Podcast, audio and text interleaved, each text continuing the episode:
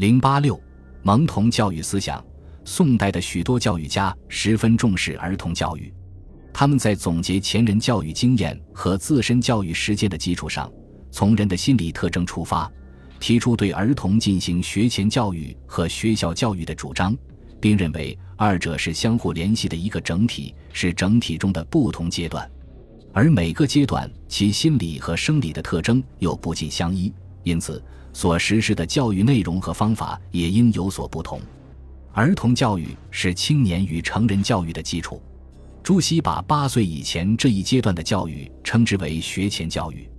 认为这一阶段对儿童管教要严，做到有教有爱。倘若娇生惯养，任其所为，致使教夺坏了，倒常亦凶狠。朱熹把学校教育分为小学和大学两个阶段，这两个阶段的划分是以年龄和智力为标准的。因而，在学习的内容和培养的目的要求上也有所不同。在他看来，八岁至十五岁是小学阶段，是打基础的阶段。教授的内容是学其事，急需从洒扫应对进退开始，将伦常礼教教给儿童，继而再教给他们诗、书、礼、乐之文，使儿童在日常生活和具体形式上熟悉伦理纲常，达到存养已熟、根基已深的程度。他指出，人生八岁，则自王公以下，至于庶人之子弟，皆入小学，而教之以洒扫、应对、进退之节、礼、乐、射、御、书、数之文。儿童通过兴其事而知其然，并养成习惯，形成封建教育所要培养的人格。朱熹非常重视小学阶段的教育，他曾专门编著《小学》，作为这个阶段的教材。在《小学》一书里，他把古人贤人的家言义行汇集起来，分为内篇和外篇，共三百八十五章，以立教、明伦、敬身、击鼓为纲，以君臣、父子、夫妇、长幼、朋友、心术、感化、衣服、饮食为目，引用许多格言故事，具体而形象地向学生举出榜样，使学生即读、即教、即知、即行，通过行动学习榜样。达到习与至常，化与心诚。朱熹的这些主张是有着一定的教育心理意义的。与此同时，他还提出了儿童教育内容方法的特点及其理论根据，如小学事事，如使君，是父兄等事。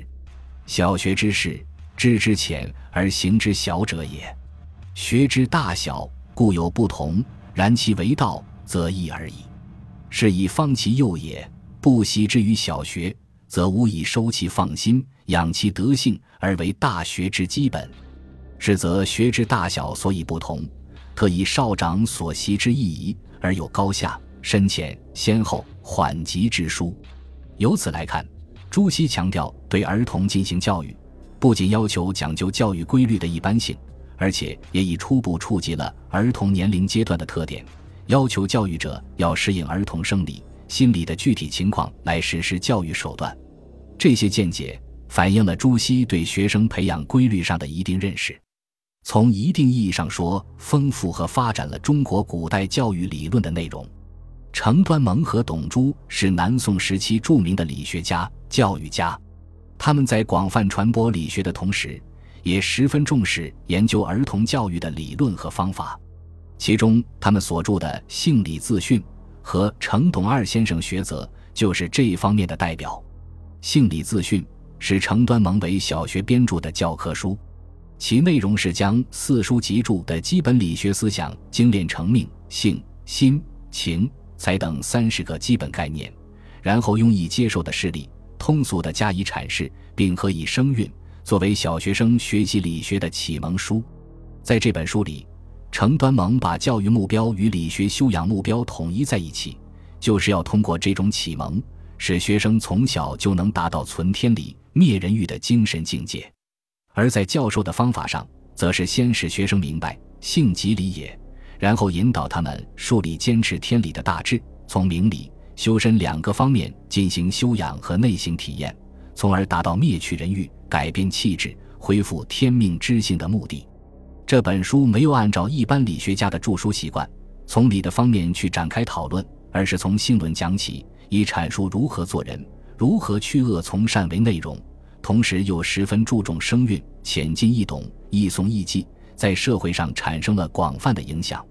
可见，他对儿童教育必须重视思想化、知识化、通俗化相结合的规律，已有所认识。此等认识是值得称道的。程董二先生学则是程端蒙和董朱二人合著的小学生学则，共十八条。根据朱熹关于小学阶段的教育目标，学则主要分为两个部分：一部分为有关对儿童进行道德培养的基本原则，另一部分为引导学生学习的方法。通过这些规定，我们可以看出程董二人具体的发挥了朱熹的教育思想和主张。并由此而构成了一个理学教育的模式，如在学则中规定，居处必恭，步立必正，视听必端，言语必谨，饮食必省等，完全是朱熹关于对小学生应教之以洒扫进退礼节的具体体现。这部学则与朱熹的白鹿洞书院教条相配合，构成了一整套培养道学家的教育大纲。